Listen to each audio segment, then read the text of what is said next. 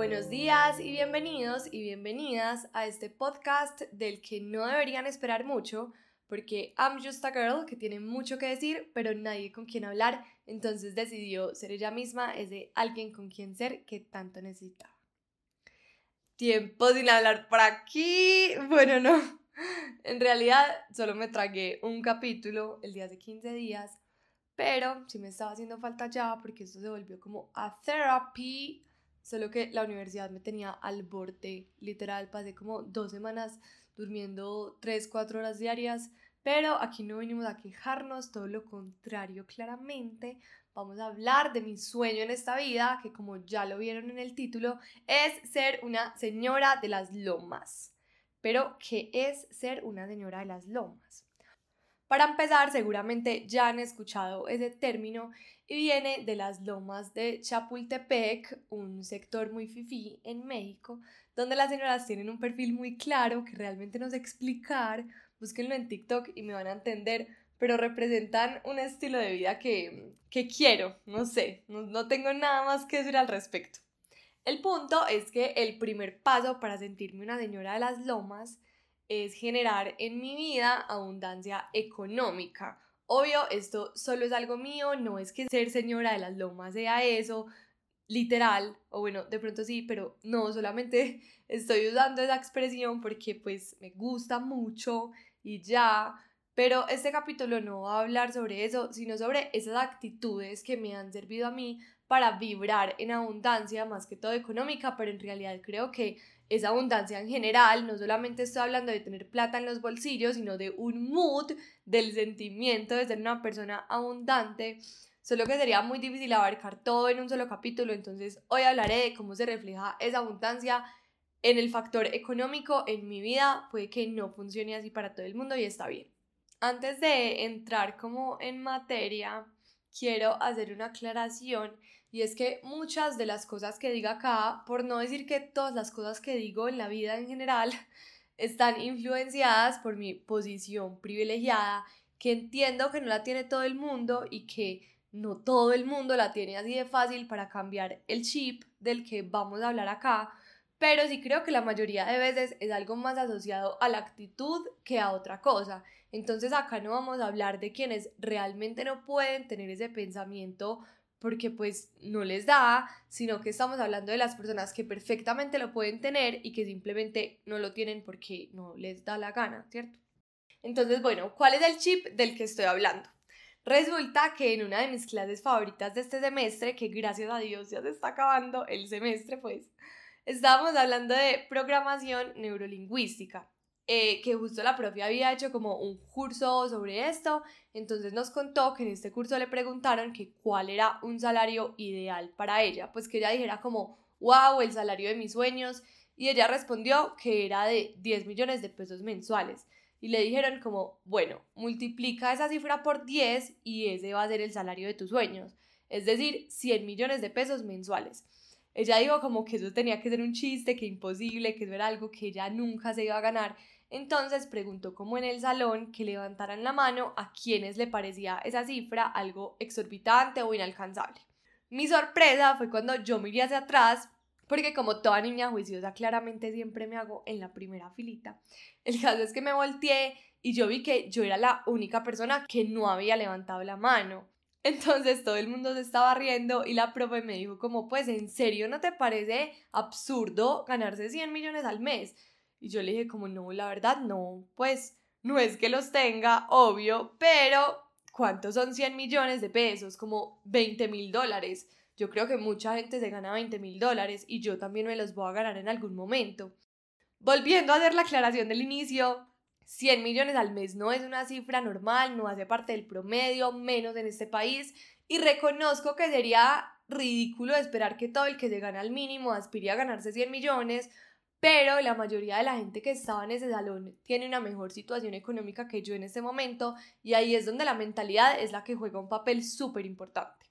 Acá está entonces lo primero que les quiero decir y es que si uno quiere ser una persona que se gane 5, 80, 200, 500 millones al mes, lo primero que tiene que hacer es creerse el cuento, creerse que uno lo merece. Es más, no creer, sino estar seguro de que uno se lo merece. Y esto de merecer es necesario para todo en la vida. Uno tiene que sentir que merece plata, que merece amor, que merece los mejores tratos, que merece todo eso que quiere, porque si no, entonces se va a conformar con lo que sea que llegue y así no se puede. Así no va a haber la abundancia que podría haber si uno se sintiera merecedor de ella. Y obviamente esto viene acompañado de un montón de trabajo y esfuerzo. No se trata de acostarse en la cama a ver Netflix y comer pizza y es que como me los merezco entonces me van a caer del cielo. Pero si trabajas mucho y no te sientes merecedor, no vas a estar abierto a recibir esa cifra y la vida o no te los da o te los da y luego te los quita de alguna manera o alguna cosa así parecida. Ahora, otra aclaración acá, como lo dije desde el primer capítulo, que si no lo han escuchado, este es el momento para que puedan entender un poquito el contexto. Y es que uno puede hacer todo lo anterior, esforzarse un montón, manifestar el dinero, sentirse merecedor, trabajar duro y aún así no convertirse en millonario.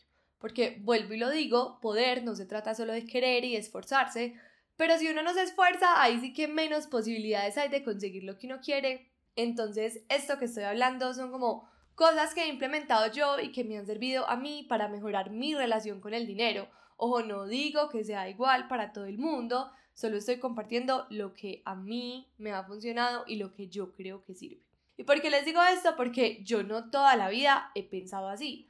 Yo crecí en una familia donde gracias a Dios no nos ha faltado nada y hemos tenido muchos lujos, por decir así, pero mi papá tiene una concepción de lo que valen las cosas muy diferentes y muy alejadas de la realidad.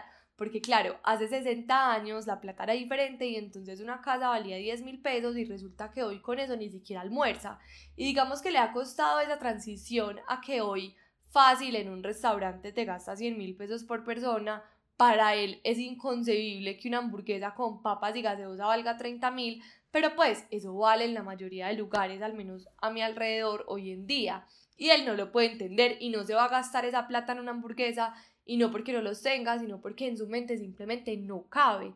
Para él, por ejemplo, es inconcebible que un carro valga 100 millones. O sea, tiene que ser un carro de lujo, pues, pero hoy en día carros muy sencillos, normales, valen 70, 80 millones y hasta más.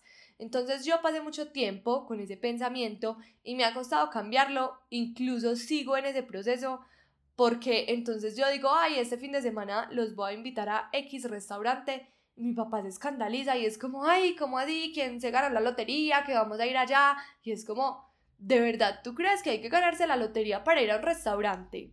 O entonces pasamos por una casa muy extravagante y es como, no, esa casa tiene que ser de un narco, quién sabe cómo se consiguieron eso. Y o sea, mi punto es como, ¿cómo vas a llegar a tener un carro de 100 millones si crees que nunca te va a alcanzar? ¿Cómo vas a ir a ciertos restaurantes y te metes en la cabeza que para eso hay que ganarse la lotería? ¿Cómo vas a llegar a tener la casa de tus sueños si crees que solo la puede tener un narco? Si uno no prepara su mente para conseguir las cosas que uno quiere, va a ser muy difícil. El día en que yo me di cuenta que era normal ir a restaurantes donde la cuenta es de X pesos, que ojo, con normal no quiero decir que todo el mundo lo puede hacer, sino a que no es algo tan exorbitante y que era lo que valían muchos restaurantes. Ese día empecé a ir a esos lugares porque primero la plata ya me alcanzaba y segundo porque me sentía merecedora de estar ahí y eso hacía que yo disfrutara mucho más esa experiencia.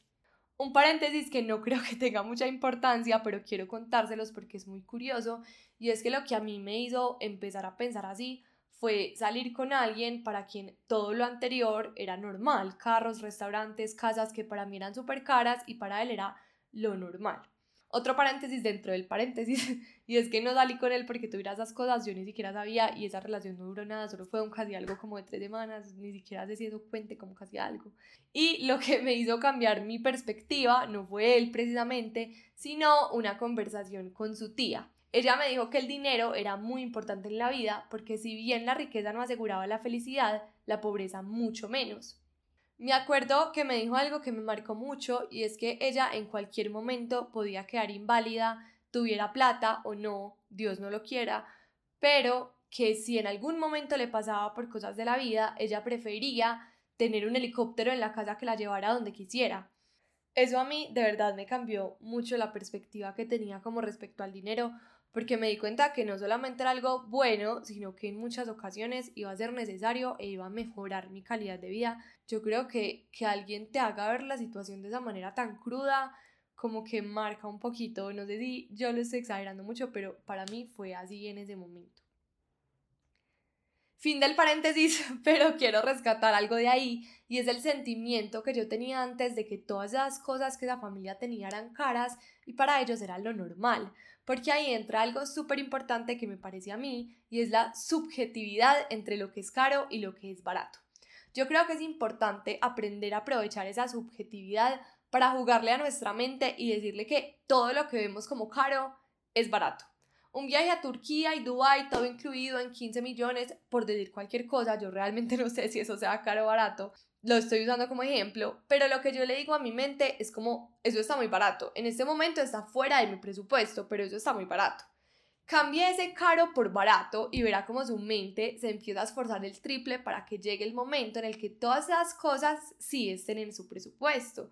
Porque si usted lo sigue viendo como algo que está fuera de la realidad y que nunca va a llegar ahí, con seguridad que nunca va a llegar ahí. Vuelvo y lo digo para que no me caigan encima, puede que aún creyendo que es muy barato y esforzándose mucho, a ti nunca te alcance para el viaje de Turquía y Dubái. Pero si lo ves como inalcanzable, las posibilidades se reducen porque tu mente lo va a dejar ahí en ese baúl de cosas que nunca vas a poder tener. Una de las actitudes, cambiando un poquito de tema, que a mí más me ha costado cambiar es el de usar diminutivos. Qué vicio tan feo. Si uno habla en chiquito es porque piensa en chiquito, entonces va a ganar y a gastar en chiquito. Eso de, ay, ahí me conseguí un trabajito, voy a ver si ahí ahorro para comprarme una casita y un carrito. No, ¿qué es eso? Hay que hablar en grande y en afirmativo, no es a ver si se puede, es que lo voy a hacer. Ya empecé a trabajar y en esto me voy a poder comprar la casa y el carro que quiero, punto. Les confieso que como les dije, este todavía me da muy duro. A veces caigo, pero me parece demasiado importante y lo voy a seguir trabajando porque yo creo que las palabras tienen demasiado poder en nuestra vida. Y muy de la mano de eso está el agradecimiento, el no subestimar nada de lo que tenemos, de lo que ya conseguimos. A veces nos autosaboteamos un montón y es como, ay, ahí me compré un computador, pues no es como lo mejor, pero me tocaba. No, todo el esfuerzo que pusiste en comprarte eso y lo vas a ver como tan poco o que la ingratitud es de las cosas que el universo, Dios, nuestra inconsciencia o en lo que quiera creer más castiga. A veces pedimos más dinero y nos encontramos una moneda de 200 en la calle y la dejamos ahí tirada porque pues eso para qué, eso no es nada. Cuidado con eso, que casi nunca es una casualidad, es la vida o Dios o lo que sea que crean, como ya les dije, poniéndonos a prueba, viendo si sí estamos listos para recibir en grande y si sí lo vamos a agradecer cuando lo recibamos. Otro punto, y este creo que es de los más controversiales, es la fobia que le estamos generando a los gastos hormiga. Esa gente que va por la vida con una calculadora en la mano diciendo no te puedes comprar el periódico o las gomitas o el café porque esos dos mil pesos multiplicado por siete días, por cuatro semanas, por no sé cuántos meses, bla, bla, bla. Con eso te comprarías un carro en 57 años y medio. Oigan, no, la vida no funciona así. Si tú sigues pensando así, te aseguro que en 57 años y medio no te habrás comprado el carro y vas a estar triste por no haberte comprado eso, porque ese café, esas gomitas, ese periódico eran lo que le daba vida a tu vida. Y qué pereza pasarse la vida sin ir a ningún plan, porque es que usted no va al plan, pero tampoco mete esa plata debajo del colchón, ni mucho menos la invierte. Esa plata se gasta en otra cosa. Entonces, ¿usted qué hizo? Nada perderse de los placeres de la vida por andar diciéndole a su mente que usted no se podía dar ese lujo. ¿Qué tal si mejor cambiamos todos esos esfuerzos que estamos poniendo en ahorrarnos hasta 500 pesos y mejor nos enfocamos en aumentar los ingresos? Digámosle a nuestra mente que tenemos que trabajar más para ganar más y poder tomarnos ese café todos los días y que no nos duela. Y van a ver cómo esa relación que tenemos con el dinero va fluyendo más. Y quiero terminar con esto de fluir porque va muy ligado a algo que siempre termino hablando en este podcast y es a reconocer esa posición de privilegio en la que estamos. Así nos parezca muy grande o no, desde allí podemos ayudar a quien lo necesite. Y no hablo solamente económicamente, no hablo de ser millonario, pero hablo de que el fluir significa dar. Hablo de ese señor que vive con su perrito debajo de la 4 Sur, que yo sé que si han parqueado en Edafita alguna vez lo han visto en su bicicleta, y que cuando le di un billete de 5 mil pesos, se puso a llorar porque con eso le iba a comprar un kilo completo de cuido a su perrito. Esos 5 mil pesos a mí en ese momento no me hacían ni más ni menos, pero para ese señor y para ese perrito lo eran todo. Y el señor no pensó en ir a comprarse algo para él, sino en el bienestar de otro ser. Eso es hacer fluir el dinero.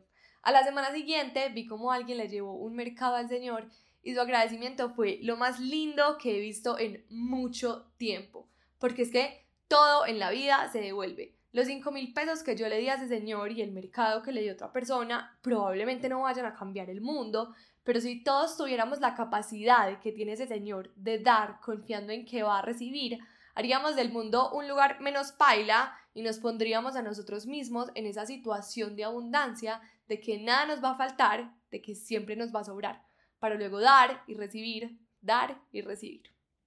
Eso fue todo, yo soy Manu, su host. Muchas gracias por estar escuchándome. Chao, mucho amor y brillitos para esta semana.